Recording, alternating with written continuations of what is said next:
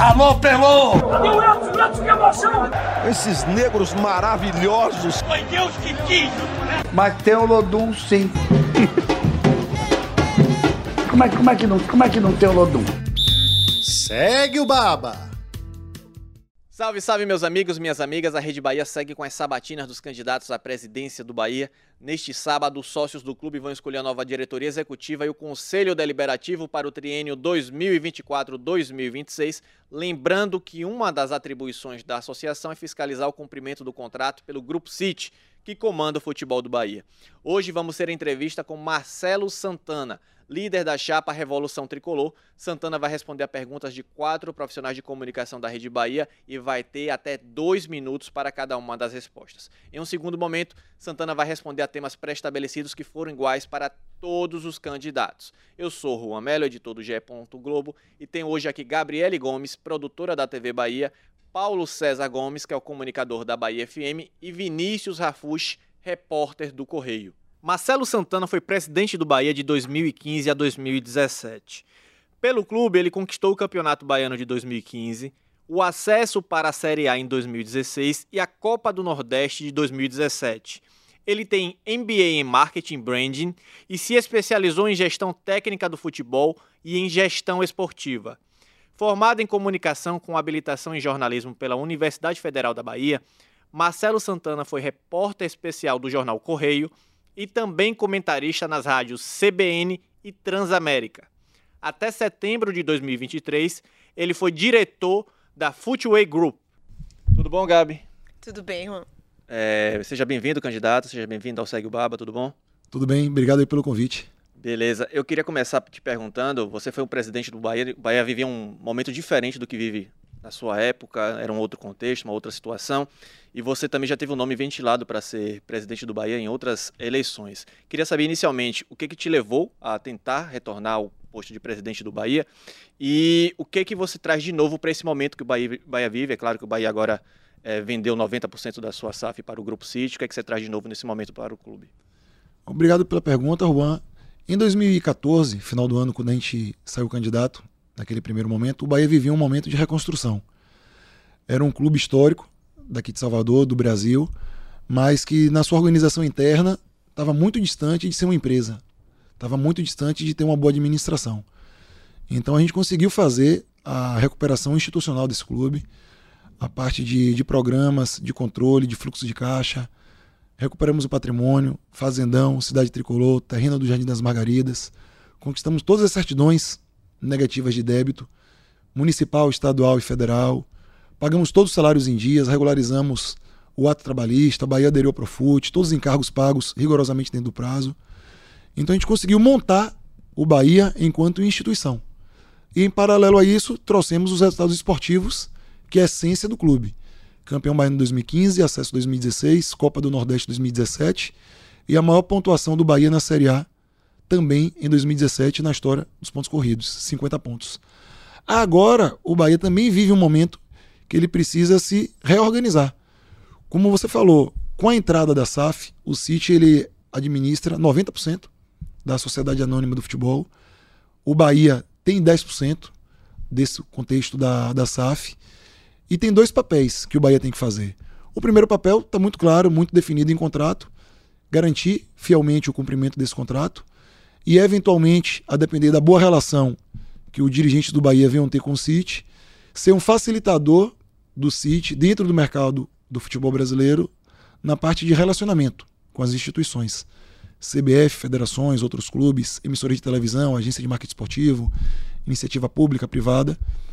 E o outro braço é o braço que o clube tem que ser construído, na verdade, que é o paralelo similar a 2015.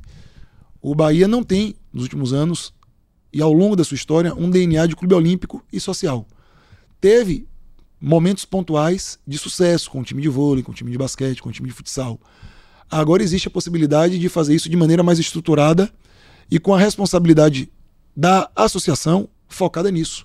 Porque você tem um parceiro global, que é o City, focado no departamento de futebol. E valorizar a nossa sensação de pertencimento ações com, com a comunidade, ações com escolas, para se fortalecer o vínculo do público jovem com o Bahia. Você desenvolver os esportes, que são jogos eletrônicos, e trabalhar a linha também de produtos. Você já foi empresário de jogador, até teve uma empresa, se afastou para se candidatar à presidência do Bahia. É, do ponto de vista legal, não há nenhuma irregularidade, mas do ponto de vista moral, você acha que isso pode gerar algum conflito? Não, Gabriela, não acho que gera nenhum conflito. É por um motivo muito simples. Eu já fui presidente desse clube durante três anos e acredito que nos últimos 20 anos sou o único presidente que saiu sem nenhuma ênfase nem nenhuma ressalva na sua prestação de contas. Nunca tive minha idoneidade questionada em ponto algum. Nessa parte de agenciamento, eu não sou mais empresário de atleta, eu não fiz nem a prova da FIFA. A FIFA divulgou o novo regulamento em dezembro do ano passado. Algumas cláusulas de imediato já foram modificadas. A partir de 1 de outubro desse ano, todas as cláusulas foram implementadas. Teve uma prova em setembro que eu nem fiz essa prova. E no futebol especificamente, não é o Bahia que assina qualquer documento. Tudo é o City que assina. Então, quando eventualmente algum concorrente diz assim, ah, ele quer ser presidente para ele se beneficiar do Bahia. Isso você coloca a minha índole em xeque e o próprio profissionalismo do City. Porque quem assina os documentos é o City. Então, será que o candidato que, quando me questiona isso, não acredita no profissionalismo do próprio parceiro do Bahia?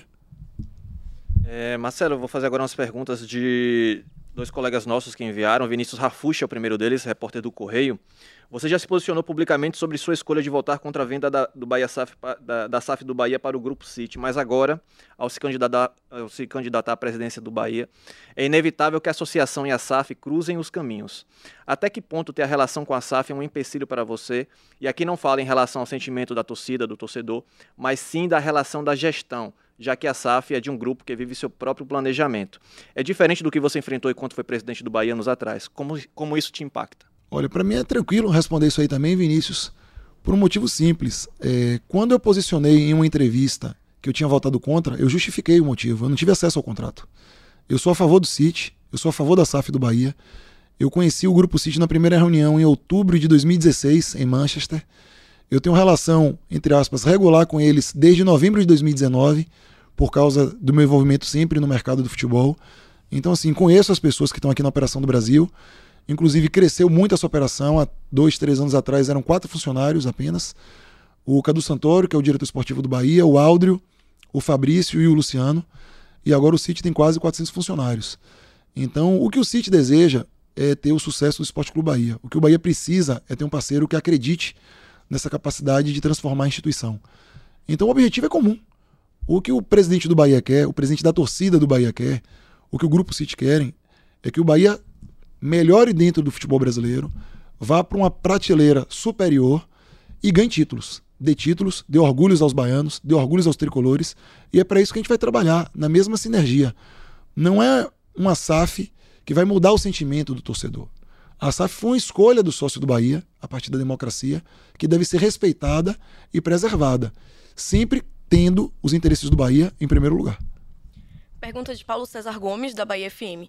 Qual o papel real e de relevância que o presidente do Bahia pode ter, já que não tem o poder de atuar na principal razão de existência do clube, que é o futebol? Boa pergunta do, do Gomes. Eu faço um paralelo assim, às vezes eu gosto de fazer umas brincadeiras para a gente entender de maneira mais simples. É, um time de futebol, ele tem 11 atletas. Então, na teoria, cada titular vale 9%. 9 vezes 11 dá 99.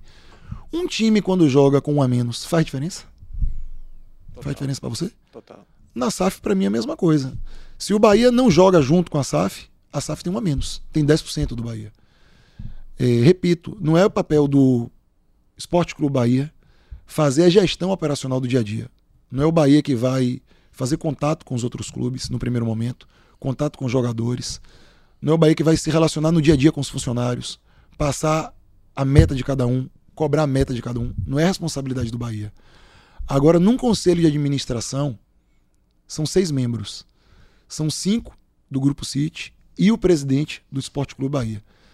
Nesse conselho de administração, você tem não só a possibilidade, como a responsabilidade e o dever de se posicionar. De mostrar para o seu parceiro como a torcida do Bahia encara a relação, o, qual era a nossa expectativa, o que, que tem sido desenvolvido, e ser também um elo que facilite essa transparência. Se o City tem uma responsabilidade de ter uma folha salarial de determinado valor, cabe a gente, se isso está sendo cumprido, sinalizar aos órgãos de poder do clube, Conselho Deliberativo, Conselho Fiscal, Assembleia Geral, para fortalecer esse vínculo, mostrar, ó, a gente tem aqui digamos, 10 tópicos que foram estabelecidos em contrato que o City tem que cumprir. Ele tem cumprido os 10 tópicos dessa e dessa maneira. O investimento que era de determinado valor já foi feito até março do primeiro ano, o primeiro trimestre, 35% desse valor. Então, o indicativo é que eles vão fazer esse investimento até talvez de uma maneira superior. Porque quando você dá essa transparência para o torcedor, você fortalece esse vínculo. E aí eu faço um outro comparativo. O contrato está em vigor desde maio. A gente está em novembro, tem seis meses. Qual comunicação a diretoria do Bahia já fez para o seu sócio, fez para o Conselho Deliberativo, para pontuar o investimento que o City fez, as dívidas que o City já pagou. A informação que eu tenho é que o City já pagou 60% a 70% das dívidas na esfera civil e trabalhista que ele tinha se comprometido a pagar. Então ele está fazendo o papel que ele foi ah, é, responsável perante o contrato. Porque o Bahia não comunica isso de uma maneira assertiva para o seu sócio. Isso fortalece o vínculo. Esportivamente não é o resultado que a gente deseja nesse primeiro ano, nesse primeiro momento ainda não é. Mas existem outras situações que o City pode estar tá cumprindo o seu contrato até acima do que era previsto e a gente não está sendo informado disso. Então esse elo tem que ser fortalecido. Quando a transparência é valorizada, quando a comunicação é eficiente, as duas partes da relação, Esporte Clube Bahia e Grupo City, se fortalecem e quem se beneficia é a SAF. A gente chega no momento de você poder esmiuçar algumas das propostas, né? Nós estabelecemos alguns temas que achamos relevantes para o torcedor do Bahia conhecer. E um desses temas diz respeito às atividades que são fora do futebol, né? Com a, como o City detém 90% da, da SAF do Bahia, ele tem um controle do futebol majoritário. E o Bahia pode explorar outras atividades, como você mesmo falou, sobre esportes olímpicos e esportes. Queria saber exatamente para esses, esportes, esses esportes. Quais suas propostas para os esportes olímpicos, paralímpicos e esportes? O que, é que você pretende fazer caso eleito? Vamos lá, Juan. É, a divisão de outros esportes, eu trato ela com três pilares diferentes. A gente tem um pilar, que é o esporte de alto rendimento barra competitivo, que a gente tem que ter muito cuidado nesse, nesse ramo. E por que eu pontuo isso? A previsão de orçamento no primeiro ano do Esporte Clube Bahia é de 4 milhões de reais.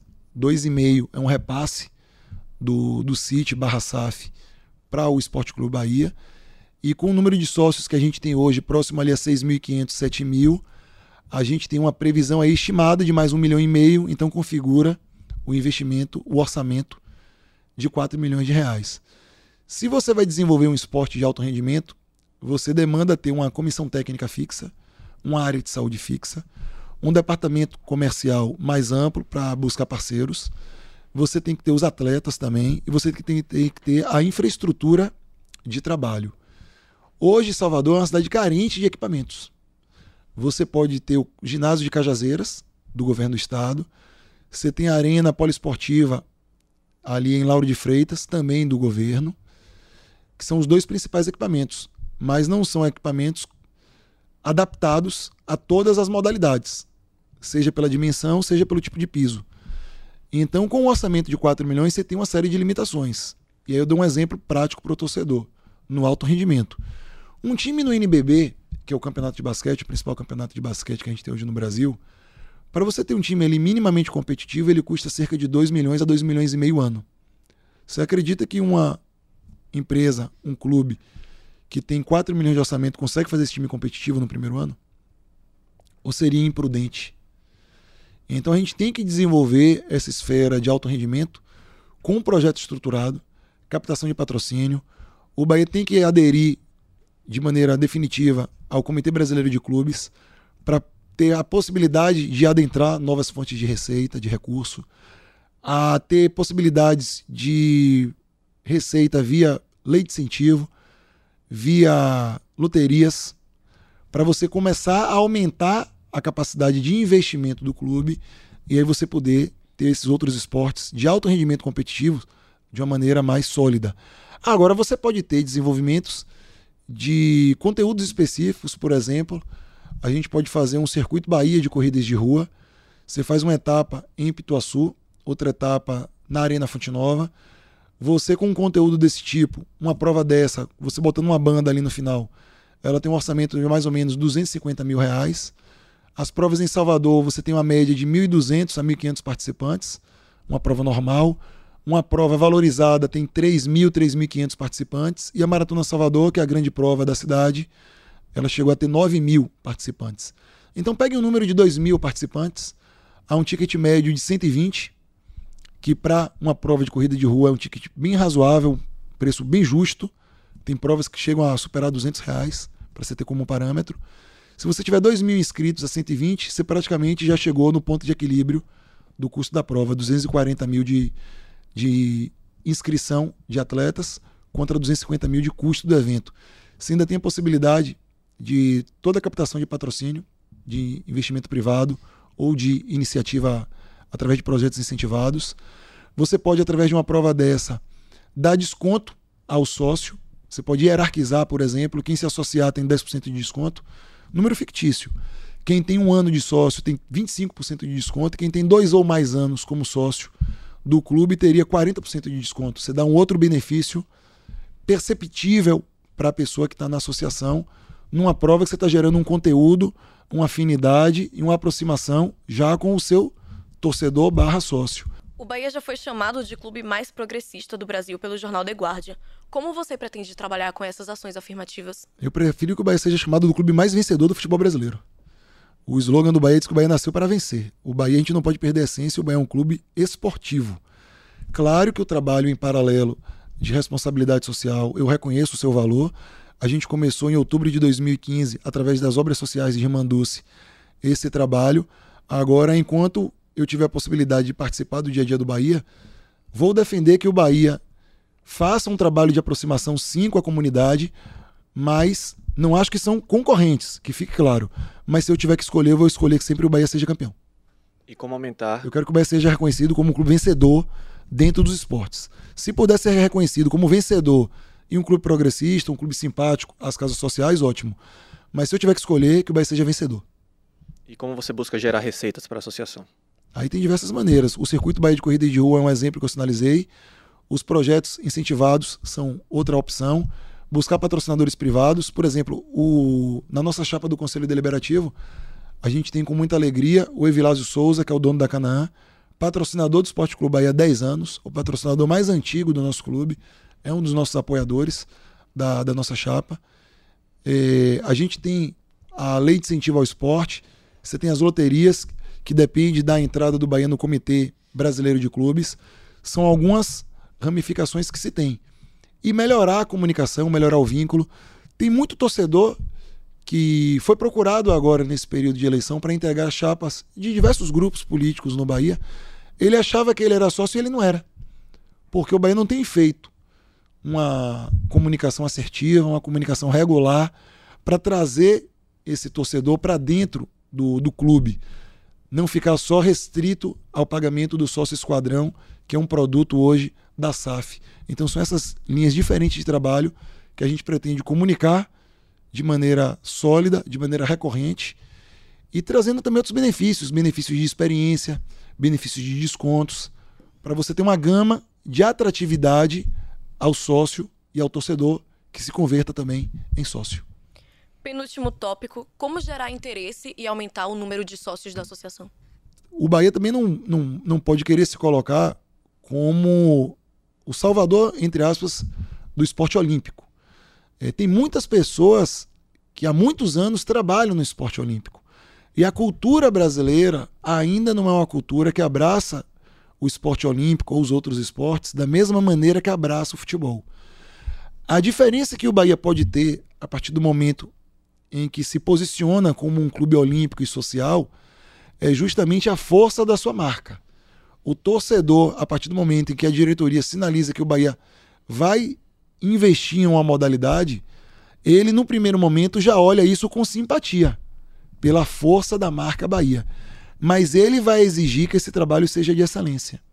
Quando o torcedor opta por fazer o Bahia uma SAF e vender 90% dessa SAF para o Grupo City, que é um grupo global, um grupo reconhecidamente de competência dentro do futebol, ele sinaliza que ele quer um trabalho de excelência. Então esse mesmo torcedor, ele não vai aceitar que o Bahia vá para outros esportes sem entregar excelência. Nesse último momento, Marcelo, eu queria que você se você tem a oportunidade de falar de alguma proposta que não foi mencionada aqui que você queira esclarecer para o torcedor, alguma proposta que ficou de fora de tudo isso que a gente falou? Não, eu só tenho que agradecer ao torcedor. Eu já tive a possibilidade de ser presidente desse clube uma vez, e o torcedor que acompanha o Bahia lembra como era o Bahia antes da democracia, o Bahia antes da intervenção. E o que a gente ajudou a transformar esse clube, eu citei durante essa entrevista, que eu agradeço a você, Juan, agradeço a você, Gabriela, a possibilidade, foi de falar coisas objetivas que a gente fez pelo clube. Certidão negativa, patrimônio, salário, título. Isso são coisas objetivas. Mas tem coisas e sentimentos que são muito mais importantes, na verdade, do que as coisas. A gente devolveu ao Bahia a dignidade. A gente devolveu aos funcionários o respeito.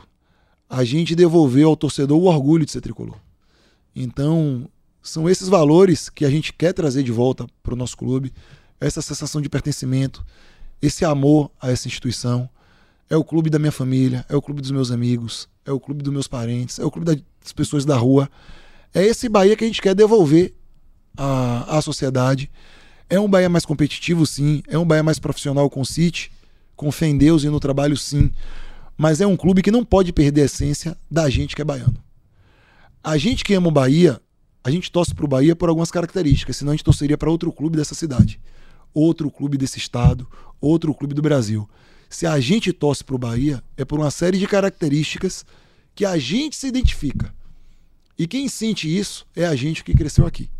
É a gente que cresceu em Salvador. É gente como eu que frequentou a Fonte Nova Antiga, que no dia que a Fonte Nova caiu estava lá dentro, que no dia que o Bahia precisou, se colocou à disposição pelo bem desse clube. E é por acreditar que eu posso mais uma vez fazer o bem do Bahia que eu me coloco como candidato. E aí é o sócio, é o torcedor que no dia 2 de dezembro vai decidir qual é o caminho que ele entende melhor para essa instituição. Se for o nosso caminho, vou ficar muito feliz mais uma vez.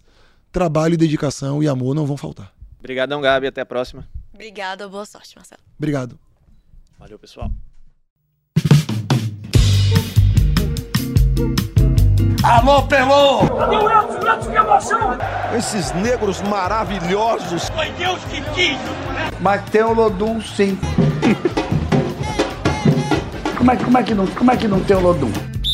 Segue o Baba!